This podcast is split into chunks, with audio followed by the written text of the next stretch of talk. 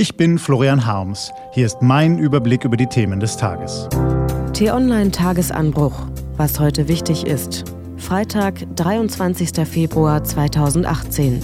Der Syrien-Konflikt, sportliche Leistungen bei Olympia und der kalte Brausehauch des Kapitalismus. Gelesen von Isabel Wob. Was war? Wer kämpft warum gegen wen? Am Syrien-Konflikt scheiden sich die Geister. Das Leid der Zivilbevölkerung ist unbestreitbar, aber sobald es um die politischen, militärischen und geostrategischen Ziele geht, ist Schluss mit der Einigkeit. Wer trägt Schuld daran, dass diese Katastrophe Tag für Tag immer neuen Blutzoll fordert? Mehrere Tagesanbruchleser haben Florian Harms gebeten, die Hintergründe des Konflikts noch stärker zu beleuchten.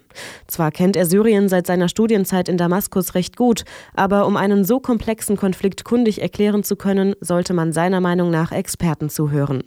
In seinem Newsletter finden Sie deshalb fünf Artikel, die einige Hintergründe des Syrienkriegs erläutern. Klassenzimmer oder Kampfplatz. Auch Tage nach dem Schulmassaker in Florida stehen viele Amerikaner noch immer unter Schock. Und der Protest gegen die Waffenlobby ist lauter als bei früheren School-Shootings. Präsident Trump reagiert so, wie ein von der Waffenlobby und ihren Aktivisten unterstützter Präsident eben reagiert. Mit einem absurden Vorschlag, der den freien Verkauf von Gewehren und Pistolen nicht einschränkt, sondern sogar noch befördert. Er möchte Lehrer bewaffnen, damit sie bei einem Angriff sofort zurückfeuern können.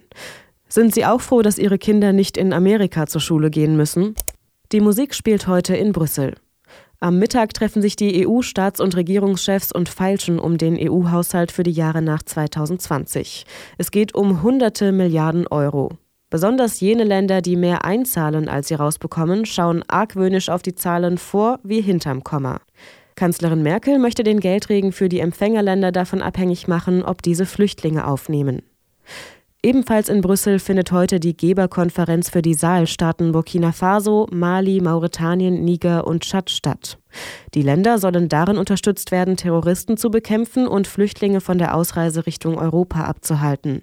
Im Tagesanbruch hat Florian Harms kürzlich beschrieben, dass es dabei ein Problem gibt. Mal sehen, ob die Politiker es auch sehen. Was steht an?